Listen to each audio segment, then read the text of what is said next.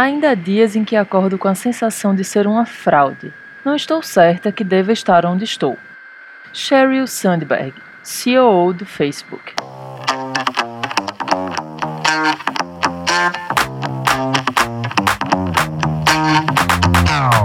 Sejam bem-vindas e bem-vindos ao Chá com a Impostora, o seu espaço quinzenal para compartilhar vulnerabilidades com leveza.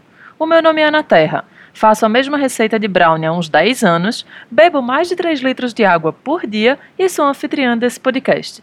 No episódio de hoje, nós vamos falar sobre o que a impostora fala sobre os nossos corpos. Ela tem espelho em casa? A impostora sabe o que é padrão de beleza? Se a gente vestir as lentes da impostora, o que vamos enxergar? Quando a gente fala sobre o seu corpo, o que você pensa? Na cor, no tamanho, no formato, no peso, nos pelos, nas marcas, no movimento, no que ele tem ou no que ele deixa de ter. O nosso corpo é e sempre será único. E para falar mais sobre esse assunto, eu chamei Geisa Agrício, uma potência feminina que eu admiro, e além disso, nós teremos um relato anônimo que traz questões muitas vezes não contempladas nas nossas conversas sobre esse assunto. Vamos juntas? Este episódio contém falas sensíveis sobre vulnerabilidade e é indicado para ser ouvido sem julgamentos e com muita empatia. Eu não sei o que tu tá querendo aí falando de corpo, viu? É um mimimi da porra que tá gorda, tá toda mole aí. Ninguém se interessa pelo teu corpo não, menina, te enxerga. Oi, querida impostora. Sempre muito bom ouvir seus elogios sobre mim. Senta aqui, querida, que hoje o chá vai ser quente. Oi, Geisa. Seja muito bem-vinda. Muito obrigada por topar bater esse papo com a gente. E aí, como você tá?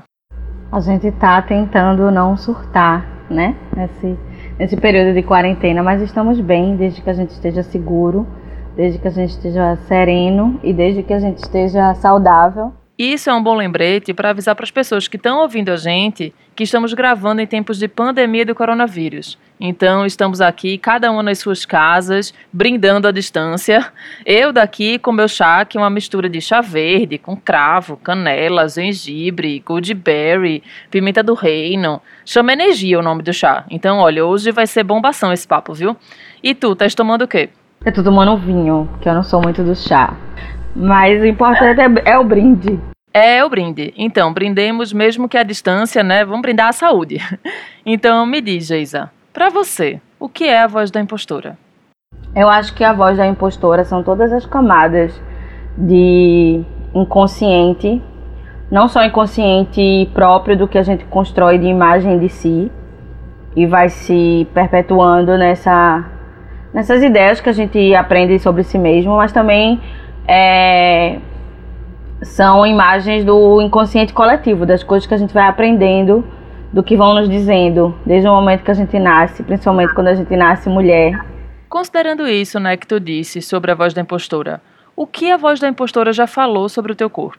Então, a impostora, ela, ela acompanha a gente, pelo menos em termos de corpo, é, eu acho que já a gente gritando na maternidade, já existe praticamente uma imposição da gente ter que é, corresponder às expectativas de gênero, no sentido que a gente dali já vai furar a orelha, né?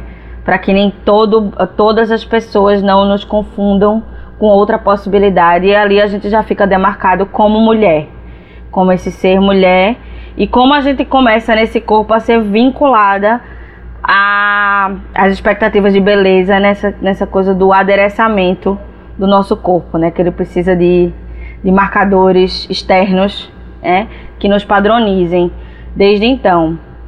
E aí a impostora para mim, assim, tendo uma infância, me colocando nesse lugar, né? De mulher negra, mas também uma mulher negra é, que, em termos estatísticos, às vezes dissoa. Eu tenho essa memória, eu tenho duas memórias em termos de corpo e desses marcadores, né? Eu como essa essa mulher já perto dos 40 anos, uma mulher de 38 anos, então representatividade, por exemplo, midiática, era uma coisa que não existia. Então você começa a questionar muito pequena porque você tá ali assistindo os programas infantis, no meu caso era Xuxa, era Angélica, e onde é que eu me vejo? Onde é que eu me coloco? Onde é que onde é que o meu corpo cabe nesse mundo é, espelhado do que a gente quer ser, né, dos modelos? E, e na minha, em especial, eu lembro que eu tinha o cabelo curto, né? Cacheadíssimo pro crespo e curto, cortado Joãozinho. Que minha mãe dizia que não dava trabalho, que a gente dava trabalho pra, pra querer parar pra pentear cabelo pra escola. E a minha infância inteira foi do cabelo curto. E dessa coisa justamente de vez ou outra tá sendo confundido com o menino. Ah, como é o nome dele? E, e essa, essa dor de não ser reconhecida como mulher pelo cabelo curto. E no comparativo com as minhas amigas, eu como é, a experiência de uma pessoa negra numa perspectiva de, de um, um, viés de classe média, eu estudava em escolas particulares e tudo mais. Então, as pessoas ao meu redor, minhas amizades, os meus pares, eu não, eu não tinha muitos iguais. Então, também tinha essa coisa do tipo de odiar já esse cabelo, de, porque era questionado, por que teu cabelo é assim? Por que teu cabelo não pentia? Por que não sei o que? Minha mãe conta uma história que eu com 5 anos, e aí eu digo, essa daí foi, acho que a grande responsável, marco assim, de, de tipo do que todo mundo que faz uma transição capilar, por exemplo, passa, foi minha mãe dizer que eu cheguei em casa, eu tinha uns 4 ou 5 anos, dizendo que odiava meu cabelo, que detestava meu cabelo. A gente tinha. Acho que várias pessoas vão lembrar dessa memória de colocar um pano na cabeça para fingir que tinha cabelos longos e lisos. E. E minha mãe disse que passou um dia inteiro rodando assim o centro da cidade, batendo perna, para conseguir encontrar um disco de Roberto Carlos cantando os caracóis dos seus cabelos, para que eu entendesse naquela idade que havia beleza no meu tipo de cabelo. Eu lembro que com uns 12 para 13 anos, minha mãe tinha ali alguma preocupação em termos de crescimento, de tamanho, de ser baixinha, porque minha irmã era muito alta para a idade e eu era muito pequena. Tipo, ela passou por um estirão e eu fiquei, então eu ficava muito mignon.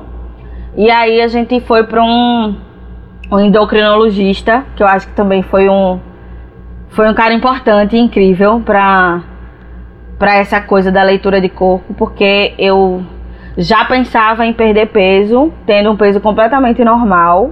Nem tinha ainda, eu acho, bioimpedância e outros termos, não sei o que. Ele não foi aquele médico do IMC. Ele disse: Veja, sua estrutura óssea, muscular, seu, o peso do seu corpo, pela sua, pelo tônus muscular, inclusive, das pessoas negras, é maior, é de maior peso. E eu lembro disso com 12 para 13 anos, de o quanto esse médico me libertou de eu não passar a adolescência inteira querendo caber numa calça 38. Mas a impostora tava lá dizendo que eu precisava vestir 38. Poxa, a tua mãe em busca de uma música para dizer que debaixo dos caracóis do teu cabelo, ou é, enfim, o teu médico dizer que você não precisa, que você, entre aspas, nem deveria, né, caber dentro de algo que é esse padrão massacrante. Né? Então, mesmo que a impostora tivesse ali, tu tinha essas outras vozes para poder contrapor. E isso eu acho, tipo, principalmente na infância na adolescência, né? Ajuda muito a gente a construir, a se construir, se ver, construir essa visão que a gente tem enquanto corpo, né? Se a gente pensar em outras meninas, por exemplo, que já tem uma corpulência, né, uma vivência corporal diferente, e aí a família está o tempo todo dizendo: você precisa emagrecer, ou se eu tivesse uma mãe, como acontece com muitas mulheres negras, que passou a vida inteira, alisa esse cabelo, esse foar, não, dá, não sai desse jeito, desconsiderando a natureza do, do seu corpo, você começa a trazer desde então um, um conflito de impostora muito mais forte.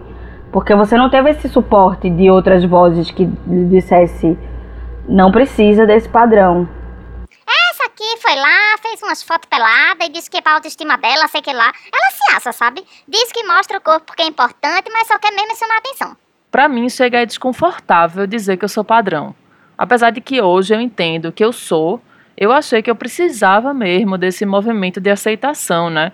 Que eu visse as minhas dobras, as minhas celulites, as minhas marcas e que eu me sentisse bem fazendo isso de olhar assim. Então eu fiz, inclusive mais de uma vez, umas fotos com o fotógrafo amigo querido Felipe Lorega. Né? Então eu queria saber um pouco o que é que tu acha sobre essa exposição do corpo como uma ferramenta de autoaceitação, de liberdade e tudo. a gente parte do meu corpo, minhas regras. É o seu corpo, você vai lidar com ele da maneira que você se encontrar e, se divertir e ser feliz com ele. Porque não é porque a gente tá na militância também do corpo gordo ou na militância da negritude que a gente vai negar ou rejeitar a, as outras possibilidades de corpos. Agora, por exemplo, que a, a gente faz o Gorda que Chama, que é um, um Instagram que a gente tira foto, prova roupa, tente se sentir confortável na roupa que nos cabe, porque apesar de que parece muito básico e até muito frívolo, né? De tipo, eu vestir uma roupa e ficar legal, mas para um corpo gordo, a gente passou muito tempo de um mercado que a gente não tinha escolhas. Então você tinha que vestir o que dava na sua numeração. Então era impossível imprimir um estilo próprio. Essa é uma das dores de um corpo gordo que o processo de fotografar e, e se encontrar e se achar passa também pela essa coisa da imagem. A gente vê, eu, tenho, eu sigo algumas, por exemplo, consultoras de estilo que elas dizem Poxa, eu dizia para minhas clientes, essa roupa aqui não, não é legal para você porque marca a sua barriga. E tipo, hoje em dia, tipo, e daí? Se ela fica confortável marcando a barriga dela e ela tá bem com isso. A, o próprio olhar de quem trabalha com isso teve que ser modificado por essa pauta urgente de tipo, e daí, meu corpo é assim, e aí eu posso usar qualquer coisa. É, por outro lado, como eu, é, eu já falei algumas vezes, para o corpo negro, e aí tem essa questão da, da interseccionalidade, né, de não ser somente falando aqui de um, como mulher gorda, mas também falando como mulher negra, essa coisa da liberação do corpo é uma pauta do feminismo branco, porque a nossa trajetória de mulher é, negra e na nossa ancestralidade que os corpos negros foram utilizados como é, matéria de trabalho, escravizados né, de forma animal, os nossos corpos já, já são historicamente vilipendiados publicamente. Então, a gente era exibido em praça pública nu para ser comprado. Então, o corpo da mulher negra, publicamente exposto, nu, ele não é novo. Ele não traz algo de revolucionário. Tava aí até ontem no supernaturalizado a globeleza. Então eu como mulher negra, eu me vejo num lugar de aceitação do corpo, mas também num lugar anterior que é tipo de aceitação da mente. A gente vive aí no processo, existem vários movimentos da, da intelectualidade negra, de poder provar que a gente é um, um corpo pensante o direito à afetividade, o direito à fragilidade. Então são pautas mais recentes do da luta da negritude do que a própria liberação dos corpos, que eu acho que foi mais pautada pelo feminismo branco, porque as mulheres brancas, as mulheres da Casa Grande, eram restringidas sexualmente, né? Eram aquelas que não podiam exibir parte do corpo, eram aquelas que tinham que, que casar virgem. Não que não exista a mulher negra que também se transcende e se sente confortável nessa transformação da liberação do corpo. Tanto é que a gente tem todo um movimento aí de twerking, né? de, das mulheres negras botando para quebrar e botando raba e você vê aí o passinho. Eu me sinto mais confortável fazendo com, como uma visão de espelho mesmo. É como se fosse um processo meu de olhar e me ver e naturalizar aquilo, porque eu acho que toda pessoa gorda já passou por um processo de odiar fotos. Você vê uma foto que você tirou num grupo, numa farra, com seus amigos, em, ao lado de outras pessoas, e você se vê na foto e você não se reconhece e você se entristece e você fica sem vontade de fazer nada, de sair de casa. Porque você acha, meu Deus, estou muito gorda, estou muito feia, olha o tamanho do meu braço, olha a minha papada, olha essa barriga, olha como dobrou aqui minha barriga sentada. Provavelmente é a maneira que todas as pessoas já lhe veem. Mas você não está acostumado com aquele olhar externo sobre si mesmo e aí você não tem é, essa apropriação da própria imagem. Então eu acho que muito do, do que é o Instagram para mim é naturalizar a forma que eu me vejo. Eu te disse que essa mulher era muita areia pro teu caminhãozinho, menina. Agora todo mundo vai saber que tu é burra, fútil, que tu não sabe nada que tu tá falando. É, impostora, você tem razão. Eu fiquei realmente intimidada, porque uma das coisas que você, cara impostora, faz com que eu faça constantemente é me comparar. Né? Então, tanto em comparação a você ficar se achando que não é boa o suficiente, quando você achar que não é cabeça o suficiente, ou que você não viveu ou sofreu o suficiente para poder entender certas dores.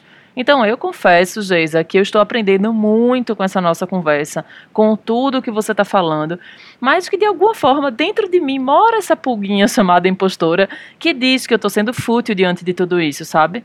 Mas enfim, eu espero estar tá usando aqui esse meu lugar de anfitriã para que a de, pra, enfim, que de alguma forma essa sua voz chegue para mais pessoas que precisam te ouvir né? E eu acho que bem alinhado a isso que tu vem falando, o relato que a gente tem, que é um relato anônimo de uma mulher, né? A gente recebeu esse relato por e-mail depois de a gente fazer uma chamada no Instagram perguntando, provocando as pessoas sobre o que, é que a impostora já falou sobre os seus corpos.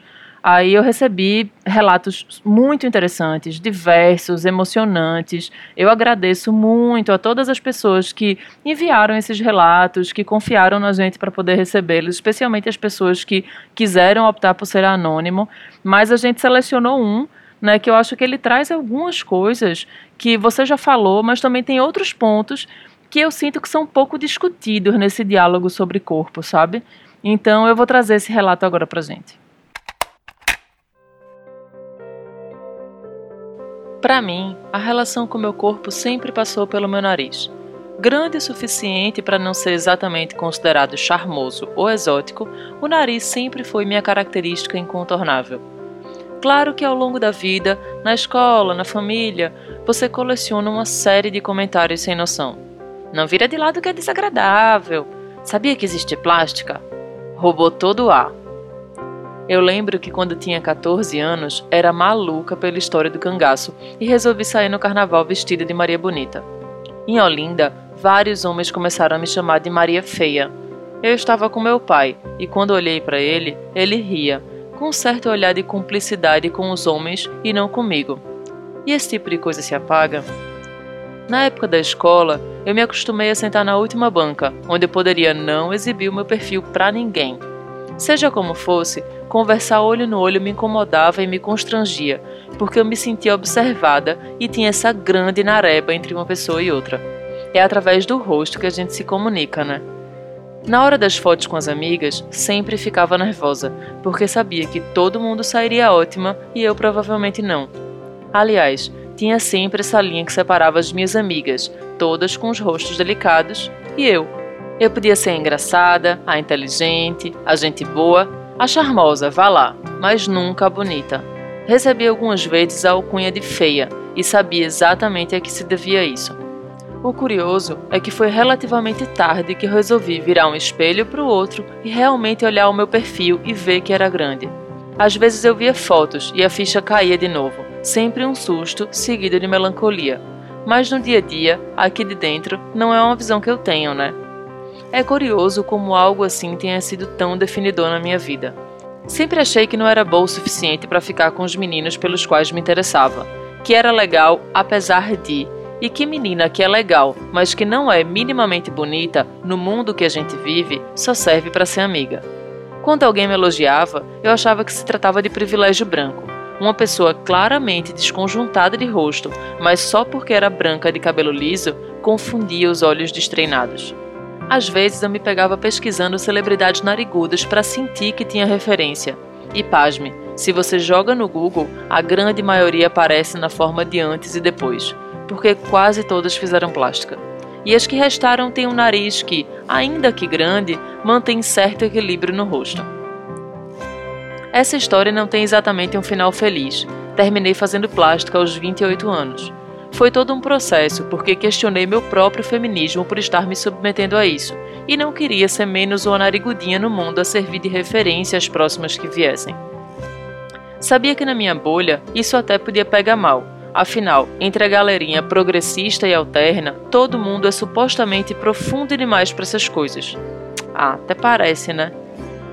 Não tenho muita paciência, por exemplo, com as amigas que, no meu processo de decisão, chegavam com a conversa de a gente tem que se aceitar como é, e aí raspavam a cabeça, não usavam maquiagem, deixavam o cabelo do sovaco crescer, só que tinham rostos perfeitos e continuavam lindíssimas fazendo isso tudo, sabe? Será que de fato elas estavam abrindo mão dessa beleza mesmo? Queria, no fundo, que isso fosse menos significativo na minha vida em fases que eu me sentia mais ou menos insegura na minha vida, essa questão voltava ou arrefecia, mas sabia que sempre estava à espreita. e eu queria de uma vez por todas me dar ao luxo de não pensar no meu nariz. Então eu fiz. Não me arrependo e sei que fazê-lo de fato mudou muita coisa. Não sinto tanta necessidade de me maquiar, não noio tanto com foto, me sinto até mais segura. Eu continuo não tendo um rosto perfeito e nem um nariz perfeito. Por conta de um desvio de septo, ele é tortinho, ou sequer é pequeno, mas é o mais perto do aceitável. Claro que uma parte das inseguranças a cirurgia não resolveu, e aí é só terapia mesmo. Em certo momento, não se trata mais de validação externa e nós mesmos passamos a acreditar naquilo que se entende por belo e por feio. Seja para afirmar ou para negar, se você é mulher, o nosso corpo é sempre incontornável. E óbvio, isso continua pesando de alguma forma. No mundo ideal, a plástica não seria uma necessidade, mas nesse mundo que a gente vive, só a gente sabe a dor e a delícia de carregar o corpo que carrega. Bem, primeiro eu quero agradecer o compartilhamento dessas questões é, tão íntimas e tão sensíveis. Então, muito obrigada, mulherona, por você ter atendido o nosso chamado de pensar e de compartilhar sobre isso. E ela também traz essa questão do e se, né, que tu trouxe dessa, é, desse contraste com questionar o seu feminismo, né? Como é que esse relato bateu em tu aí, Geisa? Eu acho que essa é uma das inquietações que eu e Martinha, Marta Teles, que, que divide comigo é, as reflexões do Gorda que chama, a gente discute, inclusive nesse próprio universo, que já é um nicho, plus size e tudo mais, que é a aceitação pela aceitação. As nossas contradições, elas não estão resolvidas. Pronto, hoje eu acordei me amando, tá tudo certo, não tem nenhum problema comigo. Ninguém vai estar completamente satisfeito com nenhum corpo. Um dia você tem pelo no lugar, outro dia você não tem. Outro dia vai aparecer um bigode, um, os fios brancos. E aí vai, vai passar a ser um problema mesmo quem não tinha problema com esse corpo. O relato é muito profundo no sentido de quando essa cobrança é, é interiorizada. É muito importante a gente colocar isso. Que a cobrança interna ela é um, um uma impostora bem bem dolorosa. E a cobrança externa de não se preocupar com isso também é muito grande.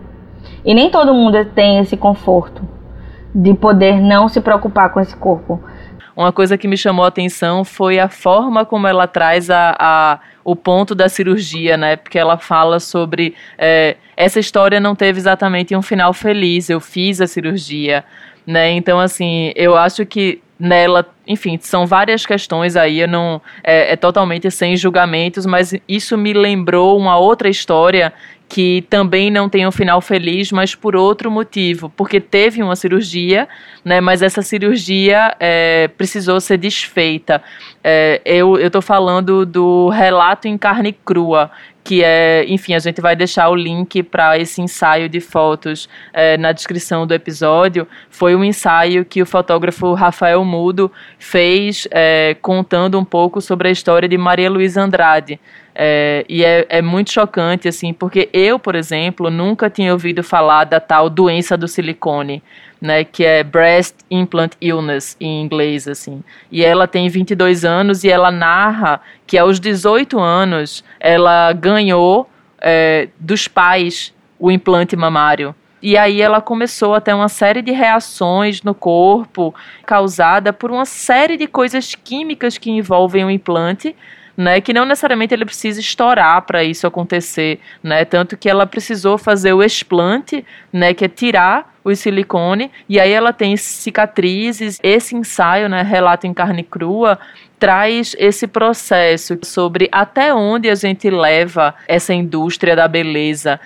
A indústria só vende a beleza, né, o resultado da beleza, e vê essas implicações profundas e, e psicossociais, quando a indústria também, indústria também é, é um projeto capital, ela vende saúde. E aí eu tô falando das bariátricas, né? Eu tô falando das reduções. O quanto isso vai trazer de impacto para um corpo que às vezes nem, nem tá tão ameaçado de uma mortalidade, né? Porque diz que é uma, um, uma solução por uma saúde, mas muitas vezes é, é por um padrão, ou tem outras metodologias menos ostensivas e menos ameaçadoras do que o, o impacto de uma cirurgia de grande porte. E como se tornou uma solução pragmática, porque a ideia de saúde não é uma plenitude, não é um bem-estar, não é um autoconhecimento. A ideia de saúde é um corpo magro. Que talvez não seja, né? Talvez seja aí uma camada de outros, outras dores mais profundas que não vai estar só na, nesse corpo externo. Tem um, um livro chamado O Mito da Beleza, de Naomi Wolf.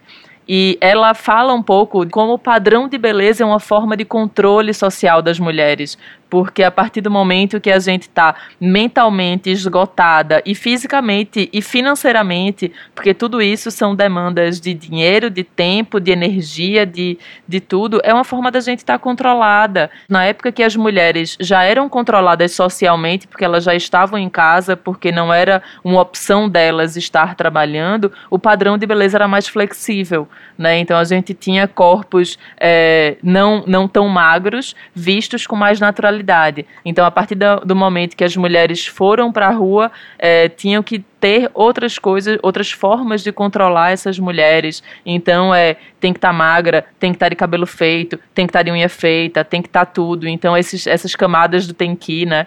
É, então, é, é de fato a gente olhar tentar ver o que é nosso, o que é social, o que é do outro, né, o que é da impostora diante disso tudo e ter cuidado nós mulheres, um alerta, né, porque essa obsessão pelo cuidar, um cuidado aqui bem entre aspas gigantes, né, esse cuidar da saúde e da beleza é, é um projeto de, de opressão, também da sociedade. E o quanto a gente se cobra, né, no sentido de tudo parecer, né, nessas urgências e como a gente falou, de tudo parecer essencial, como cuidado. Nem sempre é cuidado, às vezes é excesso, às vezes é, é um desvio de, de atenção. Chegando já ao fim dessa nossa conversa de várias dores e delícias, de fato, é, eu entendo que a gente trouxe muito conhecimento, muitas dicas, muita reflexão, assim, mas de fato a gente está vivendo um momento onde as pessoas estão sensíveis emocionalmente, esse momento de quarentena, pandemia, vírus, cuidado, saúde,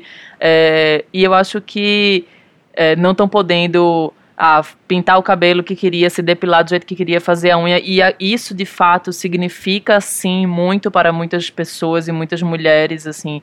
Então, eu queria saber, é, para finalizar, o que é que tu pode falar para essas pessoas, o que é que tu gostaria de falar para essas pessoas, né, nesse momento, assim. Eu acho que a mesma relação com o corpo, eu acho que é o que a gente está precisando ter com a pandemia nesse momento, que é a gente não consegue projetar o futuro e o, outros momentos que não seja o hoje, né? Tipo, hoje, o que é que eu consigo dar conta hoje? O que é que dá para fazer hoje no espaço e tempo que eu estou, né? Na minha casa ou no trabalho essencial que eu tenho que fazer. O que, o, o que é que é possível, né? Então a gente tem que tomar cuidado também se a gente não está sendo pautado por coisas que a gente realmente não necessita, mas que é aquela coisa que a gente discutiu de que a indústria precisa se alimentar disso, né? Tipo, as marcas estão preocupadas que a gente pode viver três, quatro, seis meses sem comprar uma brusinha nova, sem comprar uma sainha nova, um sapato novo, uma sandalinha nova, e não sei o que, e né? Mas aí vai incutir que a gente precisa de uma panela nova, de um air fry novo, de uma planta nova, de um pijama novo. Então a gente tem que também se, se cuidar no sentido de estar tá atento do que é que realmente a gente precisa para ser feliz. E eu acho que esse isolamento vai, vai dar uma dimensão de a gente se conhecer. Porque a gente vai ter que ter uma relação com esse corpo que é mais, muito mais do espelho pessoal do que o brutal espelho social. Fica aí o questionamento, então, se essas nossas necessidades são nossas, são do capitalismo, são da lente da impostura, o que é de fato é importante para a gente. Muito, muito, muito obrigada, Zeisa, por tua né, participação, por tua colaboração, por tuas provocações, por todas as colocações. Estou muito obrigada e agora é a hora de você dizer para todo mundo onde é que as pessoas lhe encontram, todos os seus links de redes sociais e projetos. A gente vai deixar tudo na descrição do post, mas diz aí, quem quiser te ouvir, falar contigo, te encontrar, onde é que vai? Bom, para falar comigo pessoalmente quando acabar a quarentena, eu trabalho no Passo do Frevo né, fazendo é, gestão de desenvolvimento institucional lá. E é um equipamento muito interessante. Eu gostaria que todo mundo, né, quem ama carnaval e também quem não ama, pudesse vivenciar a experiência do museu. É, nas redes sociais você me encontra no Gorda que Chama, que é um, um Instagram de provocações sobre o corpo gordo e de resistência à gordofobia.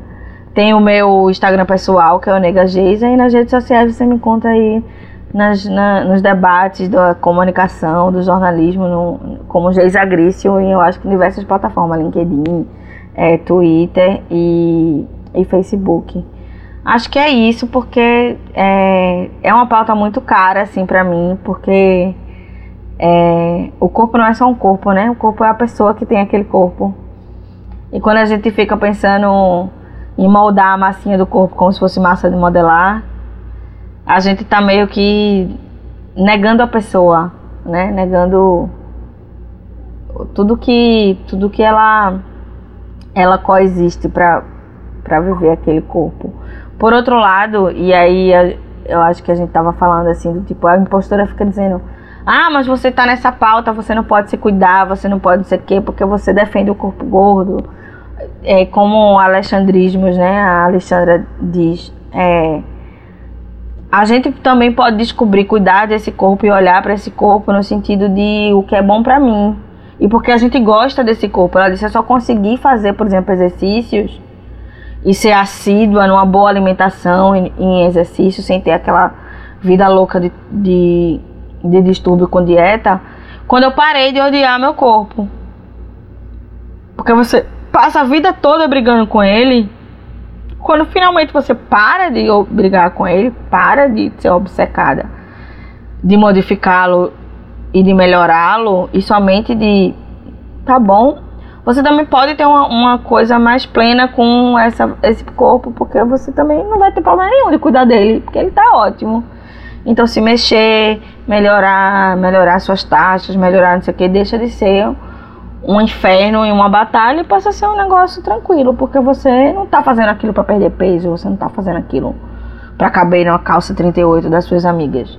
Eu queria te agradecer, Ana, pelo convite. Muito, eu tô curtindo muito os episódios e me sinto muito honrada de estar entre essas mulheres é, em, em debate com suas impostoras e deixar duas recomendações assim que tipo pelo menos no Recife né de onde a gente é é, tem um, um, coletivo muito legal que é Bonita de Corpo.